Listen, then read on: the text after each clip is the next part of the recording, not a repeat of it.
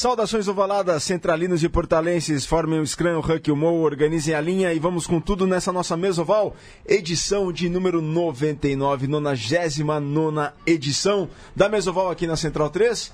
Comigo, Papel Reto, eu sou Virgílio Neto e estamos com a mesa desfalcada, a tábua vespertina destas terças-feiras. Desta vez, por enquanto, por alguns minutos está desfalcada, mas logo mais chega a escalação completa da nossa mesa, em função do trânsito, em função da, da, da chuva que se arma na capital paulista. A mesa está desfalcada, mas na outra ponta, o rugby continua por inteiro com o Diego Monteiro. Fala, Diego, beleza, meu? Tudo bem, Virga? É, hoje é um Sevens, mas é. uma equipe mais diminuída, tudo bem? Tudo Ótimo, certo. fim de semana, muito rego, muita coisa para falar, um convidado muito especial e histórico. E eu quero ver a rima que você vai fazer para ele. ah, eu não pensei nisso, mas eu vou, eu vou, eu vou chegar lá, eu vou chegar lá. Bom, Matias Pinto, o homem que anda com cinto. Boa tarde. Boa tarde, é Virga, Diego. Aliás, é difícil achar uma rima para Gutierrez, né? É. É, por isso que você utilizou o Monteiro. Monteiro. E eu gostaria de saber, dá para é, jogar rugby com até quantos pode começar o jogo? Bom, na 13, não é? 13, na verdade são 13 no 15, né? E no Sevens, Sevens mal são 5. São 5 é, que se inicia são 5 e 13. Bom, e segue a nossa edição de número 99. Uma honra estar com vocês aqui, público que nos segue tanto no podcast da Central 3 quanto pelo Facebook no portal do Rugby. O Vitor está chegando, a Marjorie também não confirmou se vinha, mas deve estar tá a caminho também se ela vier. Mas é uma honra estar com todos vocês aqui. Bom, apresentar ninguém mais, ninguém menos que o convidado do programa de número 99. É uma honra receber aqui professor Maurício Coelho. Mal, a gente queria trazer você desde lá do programa 10, 12, 13, lá nos, no início da Mesoval, que a gente já está na edição número 99. É uma honra tremenda, muito grande estar com você aqui nessa tarde.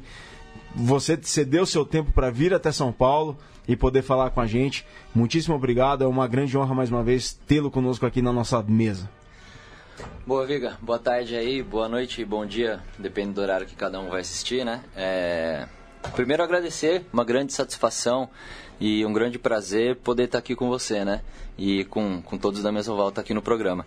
É, realmente já faz bastante tempo que você fez o primeiro convite, por conta de toda a correria, acabou é, deixando sempre para depois. Mas ainda bem que eu pude vir, cara, estou muito feliz de, de poder vir aqui e bater esse, esse papo com vocês. E esse convite só foi possível a vinda dele pelo Apoia-se, né, Mati? Sim, é, o ouvinte, tanto da Mesoval quanto do, das demais produções aqui da casa, pode entrar lá em apoia.se barra central 3 com o numeral para saber como manter o estúdio Mané Garrincha de pé. Vamos lá, então, se vocês estão acompanhando aqui pelo Facebook, é só mandar seu recado aqui. Já tem a Alice aqui vendo o live da, do portal do rugby com os estúdios da, mes, da Mesoval aqui na Central 3. Tá o Mário Zerbeto, todos aqui conosco já acompanhando. Então mandem sua pergunta para o Maurício, para o Diego, para todos nós, para essa Mesoval de grande honra de número 99 aqui pela Central 3. Mal, para começar, uma pergunta. O futuro do rugby do Brasil está garantido se depender do seu trabalho lá no Sanja, com tudo aquilo que você fez. O Maurício Coelho, para quem não conhece ele, todos já devem ter ouvido falar do Mal Mal, mas o Maurício foi o que um dos responsáveis por fazer o São José a potência e a máquina que é hoje, lá no início dos anos 2000, né, Diego? É, aproveita e conta também um pouco da sua história aí, como você começou, como foi o. É isso. Bom, é, eu comecei jogando rugby como a imensa maioria, né, o convite de amigos para conhecer a modalidade. E Você tinha quantos anos? Eu tinha 14 anos. Você tá com 38, né? Agora eu tô com 39. 39. É.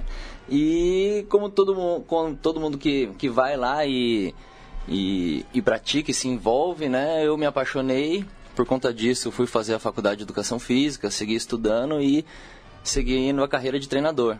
Optei por é, em um momento da minha, da minha vida, abrir mão né, da, da, Carreira das ações jogador? como jogador dentro Você jogou do clube. só duas temporadas, né? Olha, Virga, toda vez que eu tentei jogar, o destino não quis que eu jogasse, né? Então... Destino. Quando, é, quando eu virei adulto, a primeira vez foi porque eu estourei o joelho. Aí me convidaram porque eu tinha me formado em Educação Física e aí eu assumi. E depois de quatro anos, o Spani, que estava voltando de São Paulo, ele assumiu o comando do time né? Era, um, era uma, uma reciclagem e, e super bacana isso também acontecer. O Hispanic ainda joga, né? O Hispanic, é, ainda joga lá no Cruzeirão, né?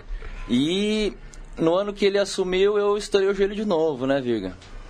E aí eu passei um tempo fora, voltei a ser treinador.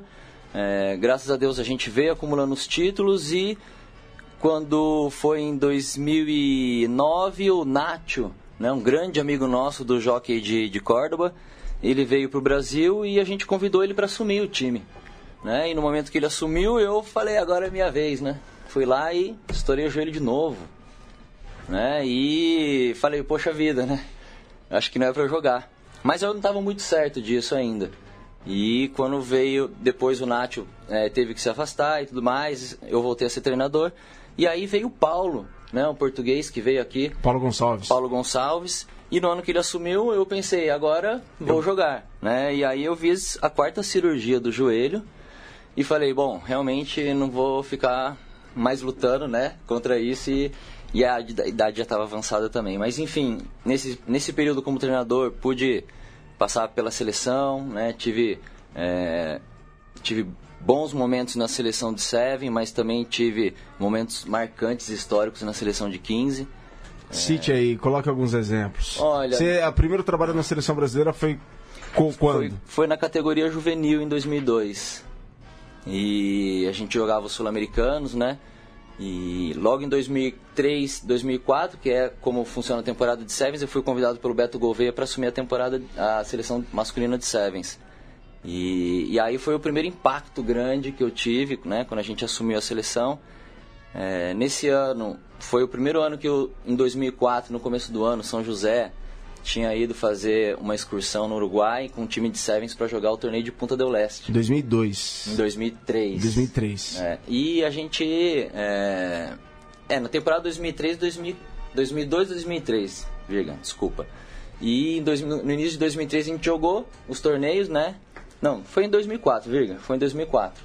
E, e a gente jogou o torneio em Punta del Leste e semanas depois eu estaria com a seleção jogando em Vinha del Mar uma eliminatória de Copa do Mundo. Então foi um momento muito marcante para mim que eu vi um outro cenário, né? Quando você vai lá e vê torneios é, de classificatória de Copa do Mundo, você é, no momento, naquela época eu me impressionei bastante. E tive uma temporada em 2008, 2009 com a seleção de 15 né? Foram os dois anos que eu fiquei fora da seleção de Sevens, e aí o Carly estava na seleção de Sevens.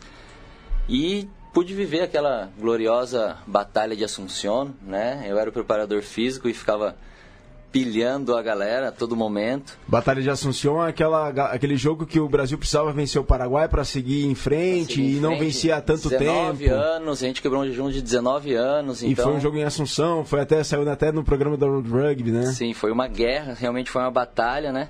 E e depois com a seleção de Sevens que a gente fez em 2011, um ano que para mim foi inesquecível, né? Com, com giras, com participações competitivas históricas e que é, foi muito marcante por todo o processo que a gente passou, né? Quando a gente saiu na seleção de Sevens de é, jogadores que se reuniam para ir representar o Brasil e festejar e a gente realmente se preocupava em se preparar da melhor forma para isso, com uma comissão técnica.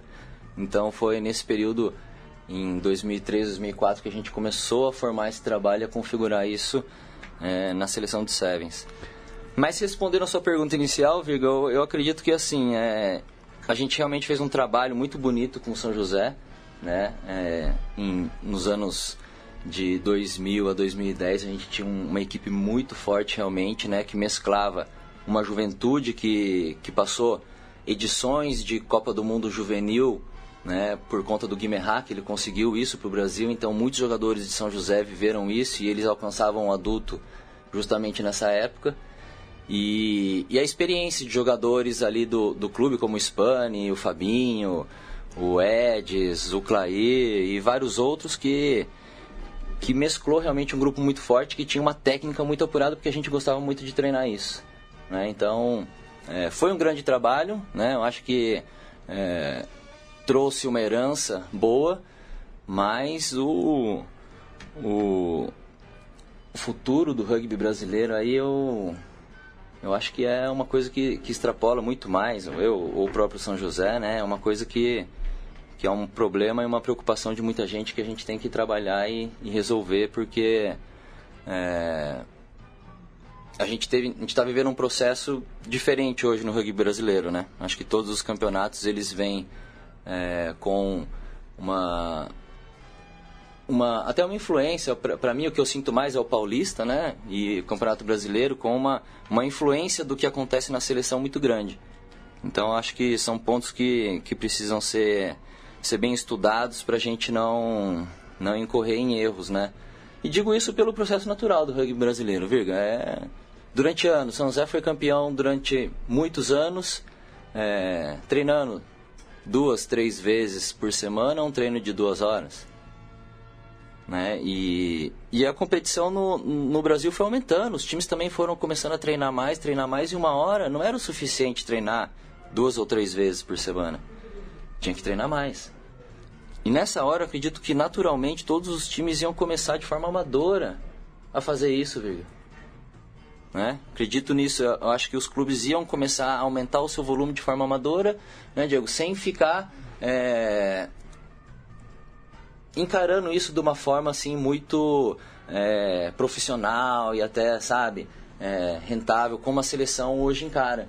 Então acho que a seleção, não sei se, se todo esse processo da seleção tivesse é, para o desenvolvimento dos clubes em relação aos treinos acontecido um pouco depois, pegaria clubes no Brasil que já treinariam quatro, cinco vezes por semana e já traria um volume maior de, de, de, de, preparação, que hoje eu acho que é a grande briga que leva a CBRU colocar todos os seus jogadores é, dentro das academias. Então, na sua opinião, o rugby de clubes do Brasil segue o ritmo e o calendário da seleção brasileira e está muito vulnerável ao que a seleção brasileira desempenha?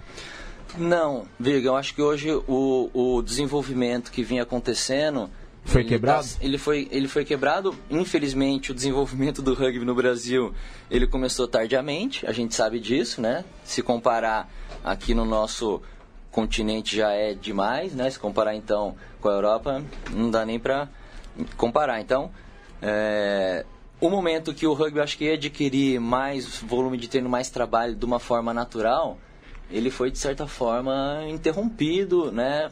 Pelos jogadores pelo trabalho com a seleção, que sem tirar o mérito nenhum. Hoje a seleção é o que é porque os jogadores treinam mais, é fato.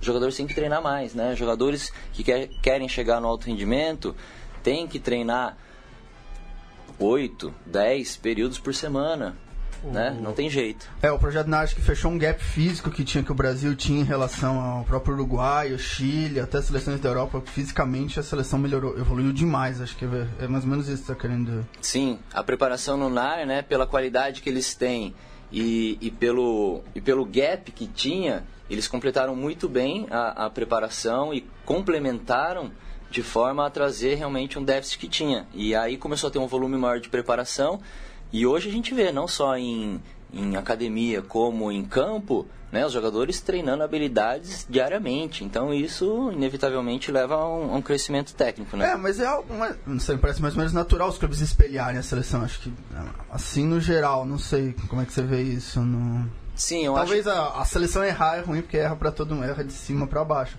Mas acho que é um, uma tendência natural dos clubes. Sim, eu acho que é uma tendência natural dos clubes tentarem é, acompanhar, trazer um pouco para a seleção, para os clubes aquilo que é oferecido na seleção. Então, é claro que todo clube gostaria, né, de trabalhar três, quatro vezes por semana preparação física, né, poder fazer treinos todos os dias com seus jogadores, treinadores. Eu tenho certeza que que deve morrer de vontade. Mas a gente não tem essa cultura ainda muito instalada, né, nos clubes e que, é, ah, mas lá na Argentina também os clubes amadores treinam, não treinam todo dia e tal, mas aqui no Brasil é diferente, né? Aqui no Brasil a gente tem uma outra cultura, né? Eu vejo ali, aqui eu falo do exemplo, a Secretaria de Esportes ali de São José, meu, a categoria de base, o basquete, o vôlei, o hand, treina duas vezes por dia.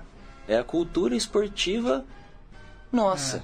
é, também eu já ouvi de argentinos com essa história, também é uma história meio entre aspas, que o time A tem o pessoal também não trabalha muito, treina, não é que o jogador argentino da primeira divisão, ele vai sábado, 8 horas da manhã, ele tá levantando pra e trabalhar no escritório. Então é uma, também é meio relativo isso. Sim, é uma imagem que não é, se aplica tanto. É, são pessoas, que liga pessoal mais, com mais dinheiro, então o pai sustenta um pouco, então que também não é essa ilusão de que ah, é, é completamente amadora. É outra realidade, né? É outra realidade.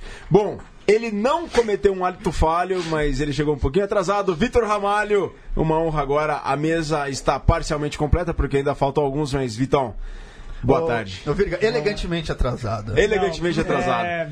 Eu fui um Zé Ruela de hoje, porque eu fui parar no estúdio antigo. Na hora que eu me toquei, eu falei, calma. acontece, acontece, então acontece. Aí eu saí, o pior é que eu saí do metrô, cara. Eu comecei a andar lá pra rua, aí eu me toquei, peraí. Tô errado. Tô um mês, dois meses atrasado aqui. E olha que eu vim duas semanas pra cá, né? Mas enfim, ainda bem que os senhores estavam aqui pra começar o Mesoval pontualmente com o Mal.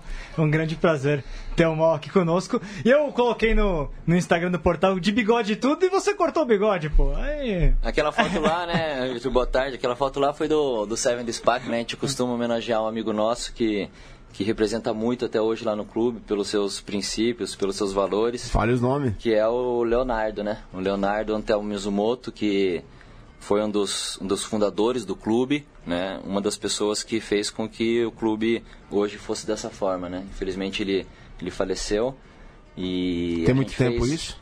É, ele faleceu em 2002, no ano que a gente foi campeão brasileiro pela primeira vez, né? E Aí a gente fez também, né? Em 2003 foi a primeira edição do torneio Leopardo Guerreiro, né? Um torneio bem tradicional uhum. lá de categoria de base em São José. É, justamente em homenagem a ele. Bom, Mauro, a gente sabe que o Brasil inteiro tem o São José como referência. E o Brasil todo olha o São José como o grande clube.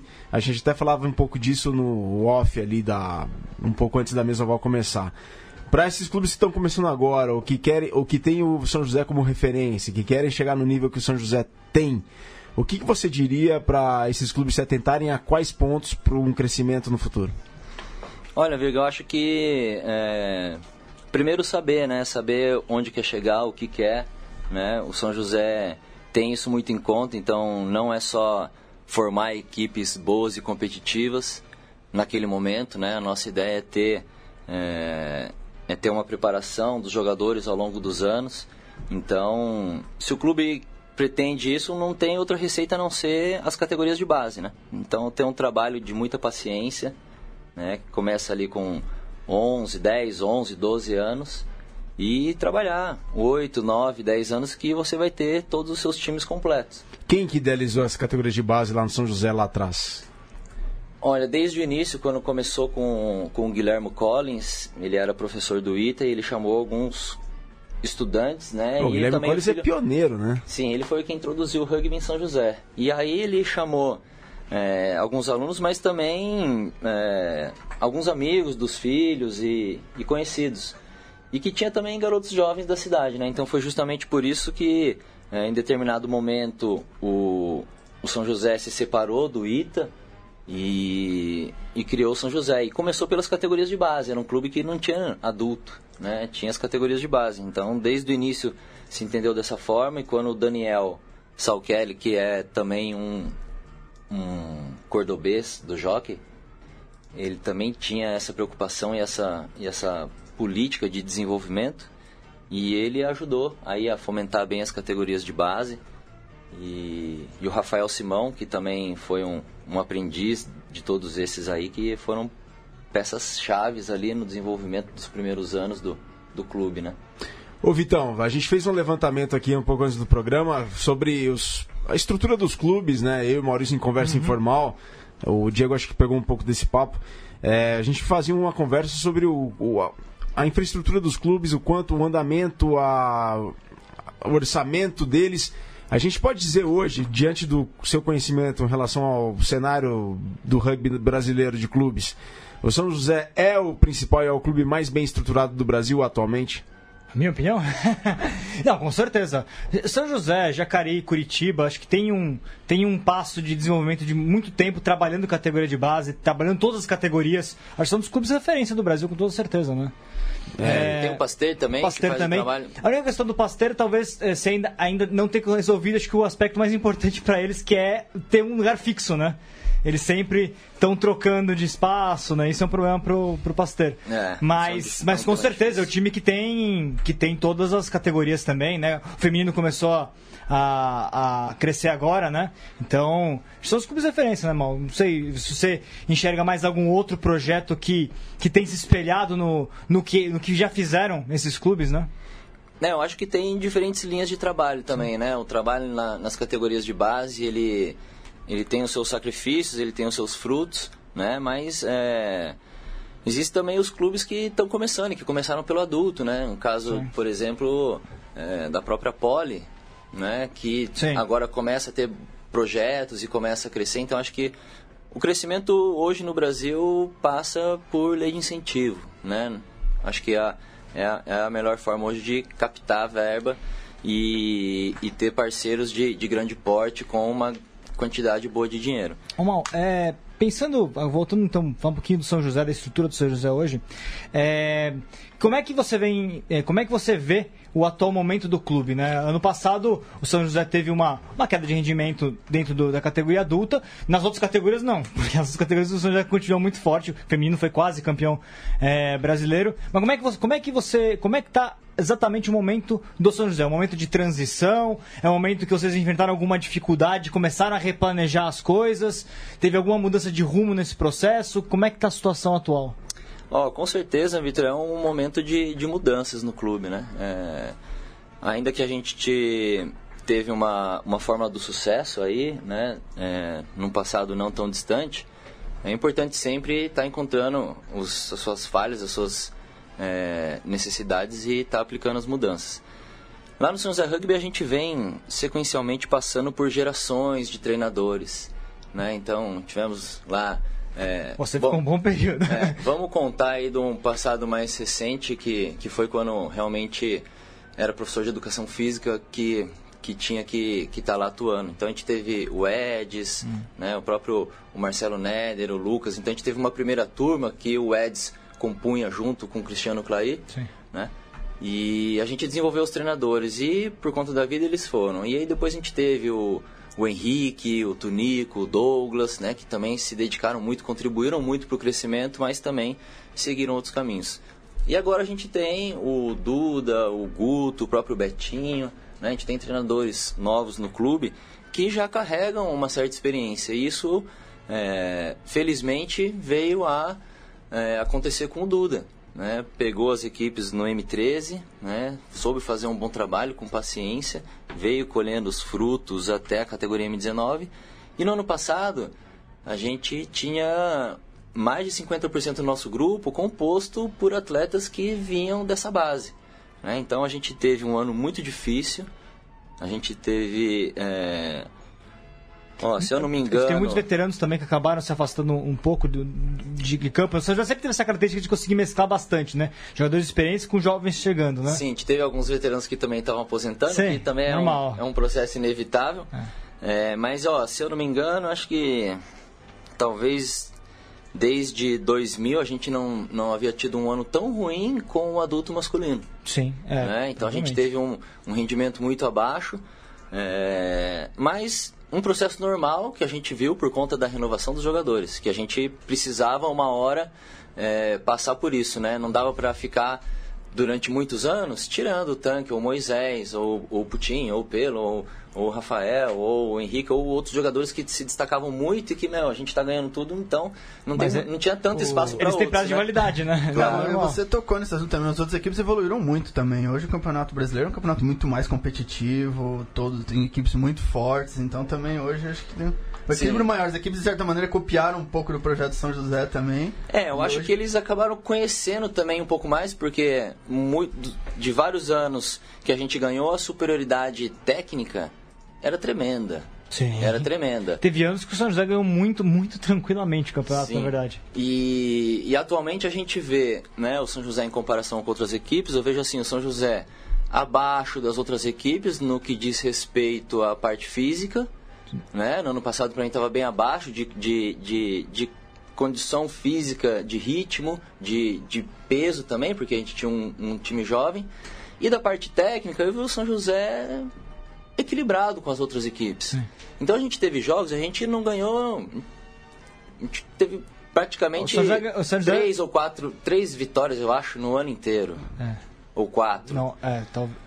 E ficou em quarto Paulista, no Paulista, ficou né? em quarto no Paulista e ficou em último no Brasileiro porque perdeu pro Jacareí. Mas ganhou um jogo, né? Do Jacareí. Ganhou um jogo do Jacareí, o último jogo da primeira fase. Mas assim, durante o campeonato a gente teve vários jogos que por alguns momentos a partida, a vitória passou pela nossa mão. É. Acabou aquele tempo daquele brasileiro que tinha placar de 80, 70. Acabou, sim. mas pode voltar, né? A gente é. não sabe como é que vai ser esse ano. Né? Aí a gente agora, o São José está renovado, né? Então, desde 2001, quando eu assumi o adulto masculino, é, agora é o primeiro momento onde a gente tem um treinador da casa, formado pelo caso. O Spani tinha vindo já, mas o Spani também já é mais velho do que eu. O Paulo, o Nacho, né? Todos, todos também vieram de fora. Então foi a primeira vez que a gente identificou que um treinador da casa também se, tinha se dedicado e que estava o momento dele assumir a categoria adulta. Isso é bem interessante. Foram então, a, a, era, a era mal, a era mal mal na, na, equipe adulta são 17 anos.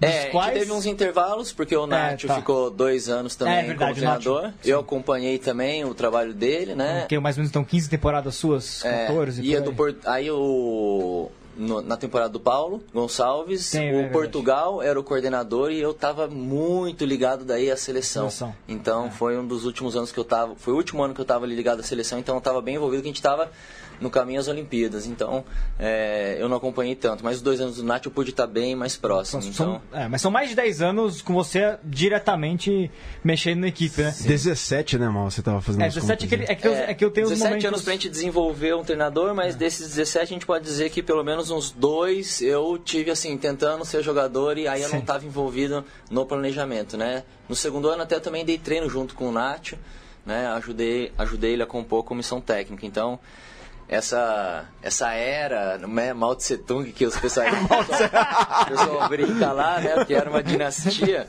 essa era sim terminou e, meu, com, todo, com toda tranquilidade, né, passo ali o cargo pro Duda, que tá, tá muito capacitado, porque hoje eu vejo assim, é, o conhecimento do rugby, conhecer o rugby, é, isso evoluiu demais no Brasil, né, é impressionante, pessoas que não jogam, pessoas que não jogam, pessoas que que praticaram pouco, que nem são treinadores, mas que conhecem muito do Sim. esporte. Né? E isso eu acho é, fundamental e eu acho extraordinário. Né? É, não quer dizer que são os melhores treinadores, né? Quem sabe que a habilidade do treinador é, é, é outra, é conseguir fazer com que o jogador entenda e, e tenha. O, o, empírico tem seu papel muito importante ainda. Sim. Sim, óbvio. Mas, mas... tem. Mas aí eu, eu vejo muitas pessoas que conhecem o rugby na mídia e tudo mais. Então, eu acho que o conhecimento do rugby é, aumentou muito, né? Ô, Mal, tô, acabei de abrir aqui, tava com essa dúvida na minha cabeça, acabei de matar. Todos os anos que o São já foi campeão, você tava lá então. Como na parte, pelo menos, é, na parte de comissão técnica, vai? Sim. Desde 2000, porque o primeiro título do São José é 2002, né? Um ano que foi o primeiro ano que o Nacho veio, que eu tentei ser jogador. Esse ano a gente foi campeão e eu machuquei no primeiro semestre, então eu nem joguei no brasileiro. É, mas aí é, depois sim. Depois... E é um aproveitamento muito grande do São José, se a gente olhar aqui, é, sozinho tem mais títulos do que os outros todos somados nesse período, se fizer a conta, exatamente. Sim. É, o que, que você atribui nesse período na dinastia Mao Tse Tung? O que, que, você, que, que você atribui é, sobre o do, do, do, o que, que é para você a receita do sucesso do São José? É que vocês tinham talvez uma compreensão de jogo maior, vocês tinham um trabalho é, físico melhor, vocês tinham um engajamento da comunidade melhor. O que, que você. O que você ou, era, ou, ou, de fato, tudo isso podia existir, mas existia um talento, talvez. É, de jogadores de qualidade individual de várias peças ali que também era, era mais. O que, que você apontaria como o ponto crucial dessa, dessa dinastia? Eu acho que o, o pontapé inicial, né, a base de tudo, é, estava um pouco mais dentro de campo do que fora, né? O primeiro ano que a gente foi campeão brasileiro foi 2002, foi onde começou e a partir dali a gente já foi tricampeão.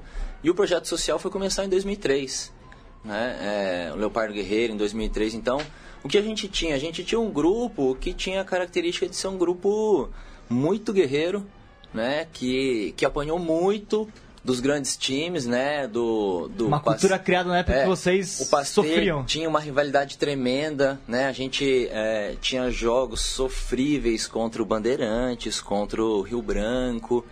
Né? É, então a gente teve muita dificuldade no início, mas a gente não desistiu. Então eram pessoas que é, que acabaram sendo líderes, né? Que tinham uma, uma identidade que acabou virando uma identidade coletiva das pessoas ali e hoje é uma identidade organizacional.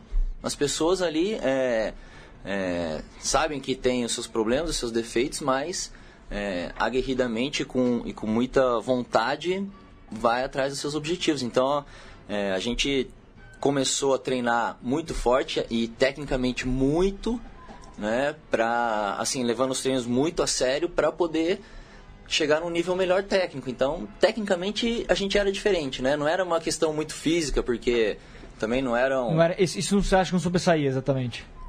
É, eu acho que não. Né? É claro que a gente apanhou muito quando, quando a gente começou a jogar o Copa Sudeste, né? A gente ainda... É, o pessoal da capital entendia que o São José ainda não era um time que estava preparado para jogar o Campeonato Paulista. Então a gente jogava a Copa Sudeste tinha as piadinhas e... com caipira, aquela é, coisa toda, aquela né? coisa toda que acabou só fortalecendo a gente, né? E...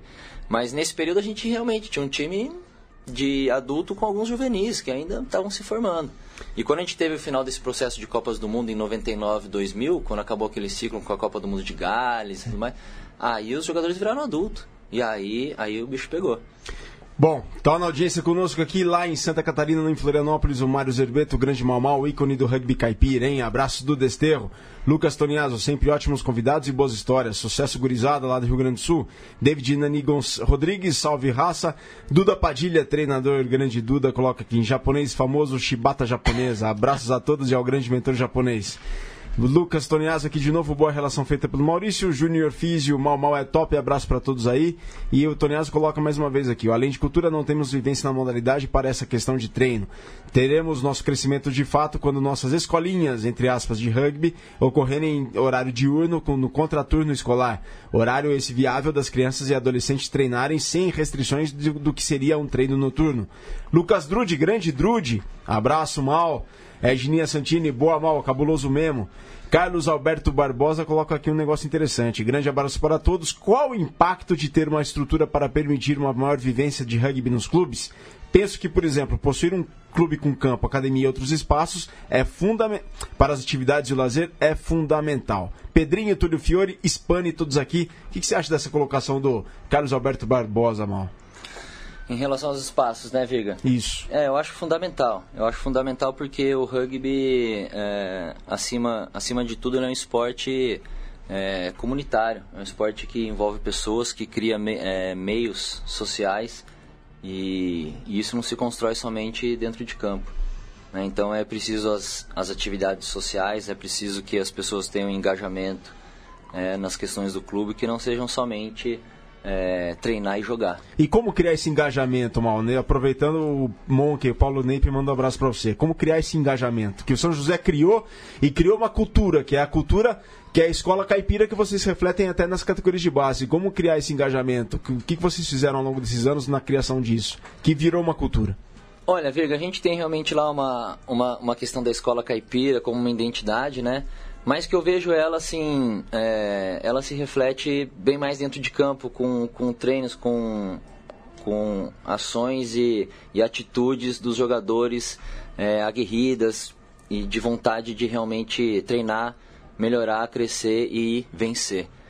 É, fora Uma de cultura campo, vencedora. É, fora de campo eu ainda sinto que o nosso clube lá São José precisa melhorar bastante, né? Eu vejo ali o próprio vizinho nosso, Jacareí, é, é um clube que que eu vejo que tem um engajamento e uma participação de jogadores, de familiares, de todo mundo é, como referência. Né? É, não é porque a gente, através do Eds, ajudou a criar é o Jacareí nem nada disso, mas é, a gente vai achar que a.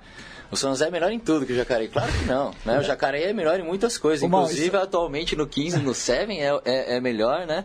É. Tem seus méritos, porque faz um trabalho lindo lá, né? Não é o, o, mesmo idêntico do São José, não é o mesmo idêntico, né? O Jacareí também tem as suas particularidades de, de relação com a prefeitura, facilidades e dificuldades de campo, de escola e tudo isso. Então, são trabalhos diferentes, mas eu vejo uma participação muito grande. Sempre que tem eventos, a gente é, vê que o engajamento é muito grande. A gente realmente identificou isso e está buscando corrigir e consertar isso, porque sem dúvida é um ponto fundamental essa vida social do clube. Mal, eu tenho duas, duas questões só. Você falou do, do Jacareí, engraçado isso, fiquei pensando agora, né? O São José foi inspiração da criação do Jacareí, no fundo. O Jacareí nasceu a partir de jogadores do Jacareí, do São José que foram e ajudaram a fundar o, o Jacareí, né? Então foi uma inspiração o Prato de São José. Agora, você acha que tem um, um, um inverter uma moeda que o Jacareí tem muito a ensinar o São José nesse momento? E a outra questão é, é o quanto você, quanto, quanto você acha que foi importante, você entende como um marco para o São José o, o campo, o Cetange Guimerá? Qual que é a importância daquele espaço para vocês? Sim, beleza, vamos à primeira. É, a primeira eu acho que assim, o... O Jacareí, é, ele cresceu a partir do EDS, Sim. que foi lá, né, começar um projeto e formar as equipes. É, mas foi um clube que sempre foi muito parceiro, né? E a gente sempre é, prestigiou e promoveu mesmo o crescimento do Jacareí. É, tanto que no início, quando não tinha uma equipe adulta, os jogadores né, que já tinham idade para jogar no adulto vinham jogar no São José e tudo mais. Então, é, foi um momento que o, o Jacareí aprendeu bastante, uma vez que o Eds. É, o Eds foi um dos grandes responsáveis pelo São José, hoje também está onde está. Né? O Eds é uma máquina de fazer é um coisas bem feitas, é uma máquina. É, e então ele, ele ajudou muito São José, né? E, meu, conheceu alguns caminhos que também facilitou ele meu, direcionar de uma forma correta o Jacareí. Então, desde o início, eu acho que o Jacareí cresce da forma correta, né? Faz os seus trabalhos. Acho que tem, é, tem muito ainda a crescer é, e a ensinar, não só para o São José, mas também para outros clubes. Então, é, não é ficar puxando o saco do Jacareí ou do trabalho lá do Eds, mas é, é um clube que está de parabéns, as pessoas que estão lá se dedicam. Então, é, a gente está acostumado a escutar elogios do São José, que é referência que o pessoal acha, mas também a gente está é, identificando bons trabalhos e parabenizando, como é o caso do Jacareí. É, então a gente aprende também com o Jacareí, né? Umas coisas de, de envolvimento, né? Engajamento, maior dentro das coisas do clube que é, que é bem importante. O campo Setenha de Guimerá era uma briga muito antiga de São José, né? Faz muitos anos que a gente é, luta por um espaço próprio. E recentemente a gente recebeu, né? Então o CETEN de Guimerá, uma justa homenagem a quem dedicou muitos anos ali é, do da conquista do campo frente ao clube. Né? Então ele ensinou bastante ao clube que não se monta um clube com um campo só de, de treino né? e de jogo, só as pessoas jogarem e saírem da lateral, ficarem conversando um pouco sobre o clube. Não, tinha que ter uma, uma sede, tinha que ter um escritório. Então o, o Guimerá nos ajudou muito em relação a isso, né? Ele, como presidente, ele era persistente, ele tocava muito nisso e graças a ele a gente tem um, um grande desenvolvimento também no clube. Para quem não conhece, Mal, o que, que, que tem lá no espaço, no CT? é um espaço que a prefeitura entregou para a gente com o um campo oficial. A gente tem um prédio que tem os vestiários, tem sala de musculação, tem o refeitório, a cozinha, aí tem a parte administrativa com duas salas administrativas, o o hall. Então é, ali tem mais ou menos ali uns sei, talvez uns 200, 200 metros quadrados, acho que até mais, né? Um excelente espaço que hoje é a casa do projeto social. O projeto social tá tá ali é, é o coração do projeto social. Então a gente fica muito feliz porque o Guimerá ele foi o que apadrinhou mesmo o projeto social, apesar dele ter chego no clube, o projeto social já está existindo, ele apadrinhou, correu atrás e fez com que o projeto social desse saltos de qualidade. Né? Então ele é uma justa homenagem aí e é legal o projeto social estar tá inserido ali, que é o contexto justamente do, do da região. Você consegue colocar em palavras o que, que o rugby significa para você, Mal? Você fala com tanta paixão, com tanto envolvimento, tanta dedicação, mas você coloca, consegue colocar em palavras o que, que o rugby com, é, significa para você? Eu não consigo não, Veiga. É difícil, né?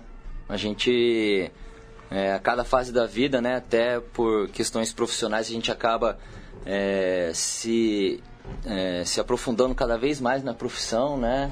É, mais eu acho que é, é uma satisfação tão grande que é, quando você começa a ter que abrir mão de uma outra atividade, né? Por conta, por exemplo, agora que eu tive filha, nossa, não é nada fácil. Mas é uma coisa que sem dúvida me alimenta, é, não só poder ajudar e desenvolver o clube, mas sobretudo é, ter essa, essa contato, essa interação e essa proximidade com as pessoas, né? De, de poder contribuir na formação, né? De, de poder orientar muitos deles que, que, que essa orientação justamente é tão importante. Então, acho que o esporte é uma excelente ferramenta, o rugby a gente conhece bem, então é, essa formação de pessoas e de cidadãos que a gente é, tanto ver com tanta satisfação lá no São José, garotos que entraram com 10, 12 anos e hoje estão lá no adulto, já procurando seu emprego, fazendo faculdade e, e se formaram pessoas de, de caráter e de, de ética, então acho que isso é, é o que mais vale. Vitor, é, não, mal. É, bom, eu cheguei atrasado ao programa. Só espero que não, não faça uma pergunta que a gente não, não tenha feito ainda. Mas eu queria falar um pouquinho da, do seu período na seleção brasileira, na verdade. O que, que você acha é, que foram os grandes momentos é, que você passou pela seleção brasileira? Quais foram os grandes desafios que você enfrentou? O que, que você enxerga ali daquilo que vocês conseguiram na época que você foi treinador é, do Seven, sobretudo, de como você conseguiu mudar é, o S alto rendimento brasileiro? Bom, acho que o primeiro, o primeiro grande desafio que eu tive e um momento bem marcante foi é, a mudança de cultura que a gente resolveu colocar na seleção de Sevens, né? Então, a gente resolveu que a, que a preparação e que e tudo aquilo que envolvia a seleção deveria mudar e, e, realmente a gente rompeu barreiras ali, não só. As primeiras grandes vitórias foram, é, foram com você ali no Sevens, né? É, no início a gente. A gente, assim, tinha jogos tranquilos contra o Paraguai, Sim. Colômbia, Peru, Venezuela, mas... Vocês venceram o Chile é, em 2004. Dizer, é, a gente Chile... venceu o Chile, né? É, num, jogo, num jogo histórico, que era válido pela Copa do Mundo, então... É. é, o, o Chile tinha um patrocínio mega, então eles desceram já lá em Vinha Del Mar uma mega estrutura, né? Um mega evento. E o Brasil tinha uma camiseta polo azul que o Beto Gouveia tinha comprado, né? É, aqui em São Paulo, mandou bordar aqui o ABR e cada um foi viajar com uma polo azul. E a gente chegou lá e desbancou o Chile, praticamente a gente tirou o Chile é, da vaga da Copa do Mundo de Seven, porque a gente ganhou deles na semifinal do primeiro torneio, então só tinha Vinha Del Mar e Mar del Plata. Né? Punta del Leste não tinha entrado no circuito. E aí foi quando eu conheci o Frank Deggs, que ele me fez entrevista e falou: Você sabe quem são você, né? O que, que vocês fizeram aqui hoje, né? O que, que representa tudo isso? E eu falei: Ah, mas a gente veio aqui jogar o nosso jogo, né? A gente treinou bem, a gente queria fazer um jogo com velocidade, usar bastante o pé. E a gente nem sabia realmente, porque assim, o Chile já estava num investimento muito grande, né? A, a União de Rugby do Chile estava se preparando realmente para buscar uma vaga na Copa do Mundo e é, um bando de loucos lá, como fomos chamados depois, chegou lá e realmente fez um resultado histórico. Então aquela, aquela, aquele momento nos fez assim, vamos realmente... É... 2004. É, em 2004. É... 26 a 15. Bela, bela vitória, hein? Temos condições, né? Vamos e, achar, e, e achávamos legal. Depois de um tempo, eu estava um pouco contra a política da CBRU e eu pedi para não estar tá um tanto no Sevens, porque eu falei, não tá legal isso aqui, né? Eu tenho aqui o, o Seba, eu tenho aqui o, o Carly. Eu tenho um jogador que daqui a pouco não vão estar tá mais, né? Eu preciso de outros aqui, a gente precisa investir no campeonato juvenil. E, a, e aí a política da, da, da, BR era um pouco contra. Eu falei, ah, então vamos. Vou ficar um pouco aí é, afastado. E aí, justamente naquele momento, o, o PR estava fazendo um trabalho com a seleção de 15. E aí ele me chamou e falou, então vem aqui, cara, trabalha com a gente, você dá treino pra linha, cuida da preparação física. Então pude ficar ali os dois anos. Aí quando eu voltei para a seleção de Sérvia, eu voltei com a cabeça transformada, né? Porque aí eu queria o alto rendimento, a gente é, ao invés de treinar a seleção três dias no ano para se preparar para as competições do final do ano, porque era isso, na véspera só se juntava, a gente passou a fazer 10, 12 encontros de finais de semana onde a gente treinava de uma forma assim absurda, Quando com que você volumes voltou? enormes. Quando que você voltou para a seleção? Em 2009. 9. E Na virada, ficou, né? E você ficou até 2015. 15. 15, é.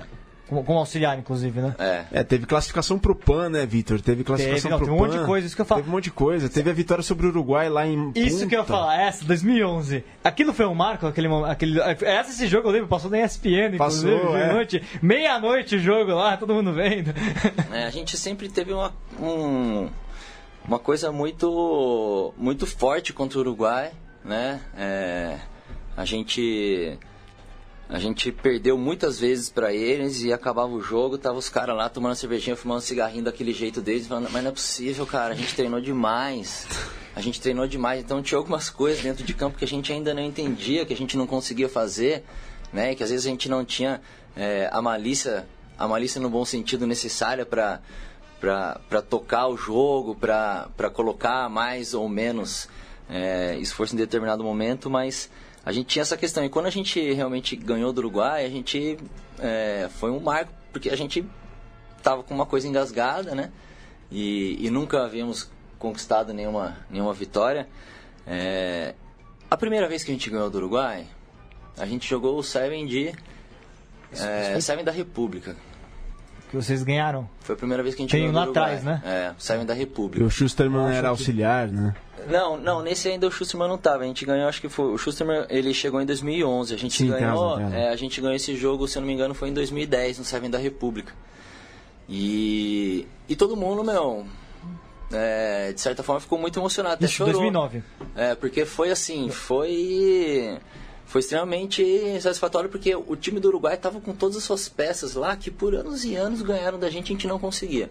E aí quando a gente ganhou deles e ainda viu que eram aqueles caras que estavam em campo, que não era um time B, aí, a, mesmo, né? aí a satisfação foi muito grande a gente falou, estamos é, chegando. Né? Que é 2009, 21 a 5, Seven da República, exatamente. Sim. E depois em 2011 a gente ganhou da Argentina em e E é outro que eu ia perguntar. E aí, Sim. como é que foi aquele momento? Porque, caramba, é, acho que ninguém, ninguém esperava que o, que o Brasil logo depois conseguisse ganhar da Argentina. E vocês foram mostraram lá que, que era possível, né? É, como é que foi aquilo? Como é que caiu a ficha? Oh, a gente consegue ganhar da Argentina? Como é que foi aquilo? É, a gente teve em, em 2010. É, a gente teve uma. Acho que, se eu não me engano, o Martin Schusterman ele chegou nesse período.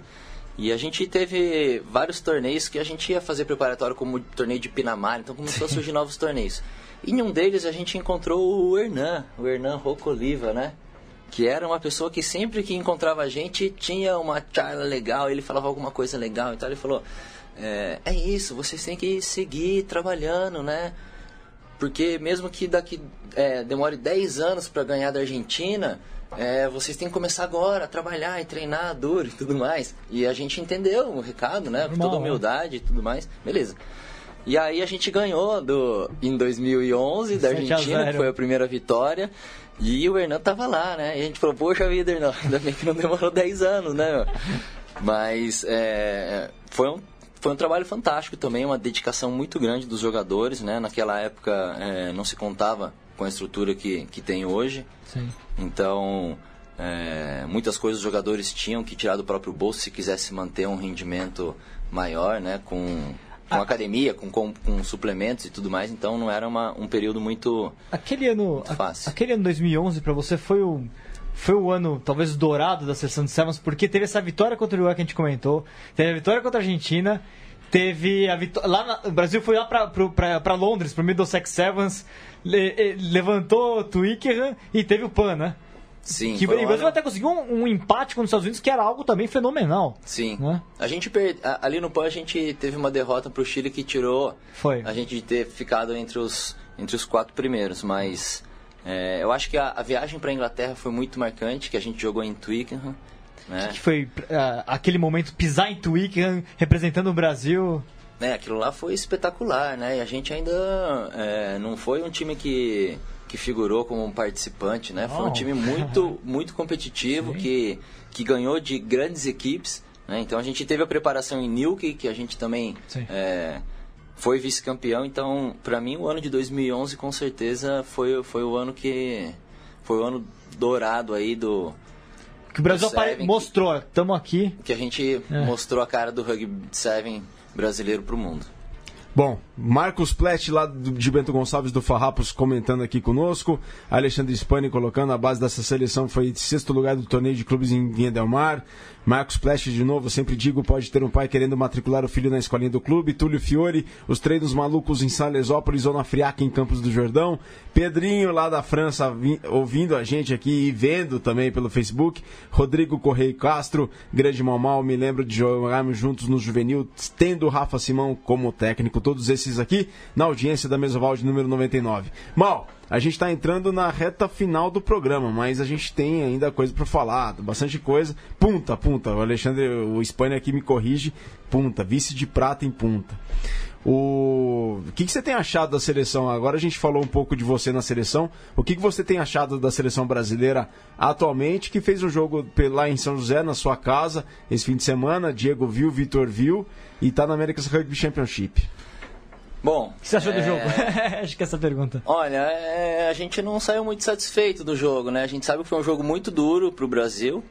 É... a seleção dos Estados Unidos vem numa crescente, né? Eu acho que é a favorita aí para Pra... O Uruguai que mostrou o contrário, mas acho que é.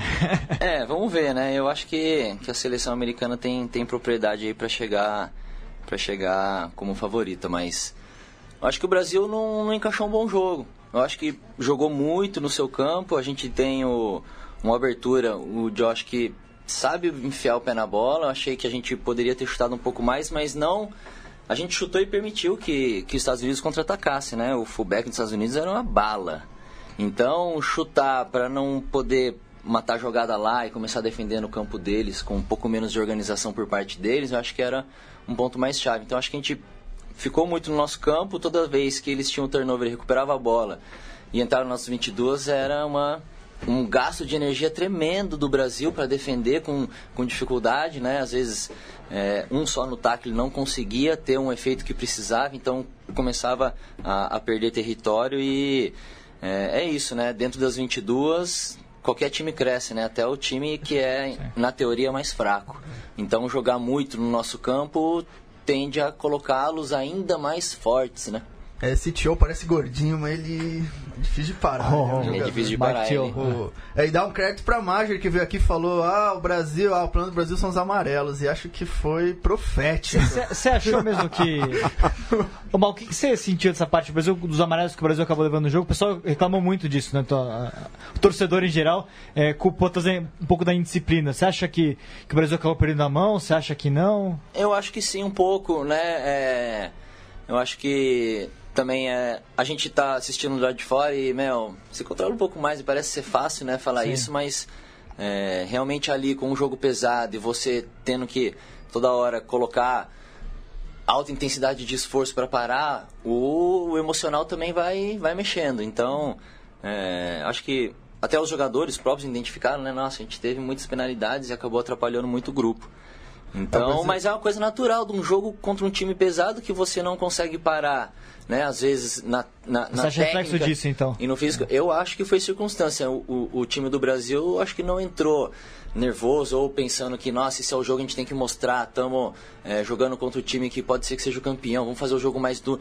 Eu acho que o, que o Brasil não entrou nervoso. Entrou bem, mas pega um jogo duro e é, realmente é difícil. É, que na verdade foram três cartões. Foi um tacle alto, não lembro de quem foi um penal do Jardel dentro das 22, que acho que ele desmontou um mall. É, e tem os do Diegão que e tem gente achou que foi barato. Falar, o Diegão, aquele lance realmente... Foi o Stefano levou o cartão. É, levou para um tacle alto, porque o americano também levou um cartão pro tacle alto. Sim. Um penal do Jardel e um do Diegão, que o Diegão realmente aquilo foi um jogador experiente, jogador na frente do juiz, né? Não tem explicação para para aquilo. É, Galera, Três minutos, vamos às considerações finais? Já já a gente comenta mais aí. Vamos é, lá? Eu só queria só falar uma coisa sobre o jogo. É que o placar eu achei um pouco, na verdade, não sei se talvez enganoso, porque o Brasil ele manteve o jogo razoavelmente em aberto. O Brasil estava perdendo por uma diferença de 10, 10 pontos, faltando 15 minutos para o final do jogo, né? Então, a gente, às vezes a gente olha o placar. Oh, faltando é, 20 ele começou, ele voltou do intervalo, tava 26 a 10. Aí ele fez dois Ele reduziu. 26 a 16. 20 aí, do segundo tempo ainda tava 0 a 0 no segundo tempo. Então, ainda é, tinha aí ele 26 tomou a a 10.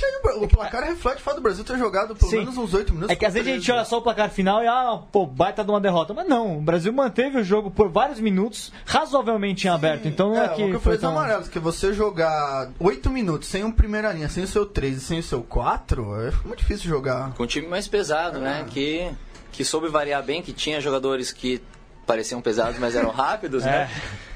Bom, deixa eu só mandar um, um, um alô pro pessoal de São José, se não chegou lá, o pessoal meu, vai, vai mandar chibata contra. Né? Um abraço para todo mundo lá da Escola Caipira, pros, pros, mais, pros mais antigos aí, pro pessoal do Cruzeirão, sobretudo, né? Que tá sempre na, na, acompanhando os trabalhos. E para todo mundo do clube lá, um grande abraço aí pra, pra Escola Caipira. Ô, Viga, posso só Vitor, fazer um. tem seis nações esse fim de semana, né? Não, esse daqui não. Tá. Tem. Ah, é no outro só, É, é, verdade. Eles Não, pararam, só- depois da vitória da Escócia, eles resolveram parar um pouco. Eu só ia pra- mandar uma última pergunta pro Mal rapidinho, só porque eu queria deixar, deixar passar. Fica com minha consideração final, tá, Virga? Tá. Não, é. é o, o Mal, você continua com a frente da equipe da sessão da, do São José Feminino, né? Sim, continua à frente do São José Feminino Adulto. Esse né? ano- esse ano, será esse que- ano a gente vai lutar, vamos seguir lutando, porque né, a gente não, não vai desistir enquanto a gente não, não alcançar esse título aí, que é um dos, que, um dos grandes títulos aí que falta para o nosso clube. Então, esse ano eu não estou com adulto, mas sigo com adulto feminino. E agora volto a olhar lá para a base, que, que com certeza tenho bastante a contribuir lá. Com certeza. Diegão, considerações finais, rapidão. É, bem, eu ia falar um pouco de rugby internacional. Rapidamente, acho que o Six Nations esse final de semana, é, Escócia 25 a 13 na Inglaterra. Fazia o quê, uns 10 anos que a Escócia não ganhava na Inglaterra. 8, 2008. 2008 foi realmente um momento assim e surpreendeu a todos. A Escócia é um time que muita gente é meio isso assim, ninguém sabe muito bem quando vai jogar bem, quando não vai, e às vezes dá dessas. E o começo do Super Rugby, que já teve uma rodada, já teve placar aí 42 a 43, já Olha o seu Hurricanes perdendo aí, né? perdeu, tiveram grandes jogos, já, já dois, sofri- dois neozelandeses perderam, que fazia ano passado demorou pra eles perderam, perdeu na Austrália, perdeu na África do Sul. Então acho que começo de mais um grande campeonato. Foi Espera, foi 41 a 34, não foi 42 a 43. Tá aí, portanto, as considerações finais do Diego. Maurício Coelho, o jogador que teve que interromper a carreira por conta do joelho, mas virou um grande treinador, Maurício Coelho. Obrigado. Valeu, obrigado. Obrigado aí vocês é, pela participação. É uma honra estar aí nesse, nesse canal de comunicação que é tão importante pro, pro rugby brasileiro. Obrigado pelo seu tempo, obrigado pela honra de ter nos concedido aqui a sua visita à nossa tábua vespertina de terças-feiras. Um grande abraço, pessoal. Saudações portalenses, saudações centralinas, saudações ovaladas e um grande abraço. Até a próxima semana com o programa 100.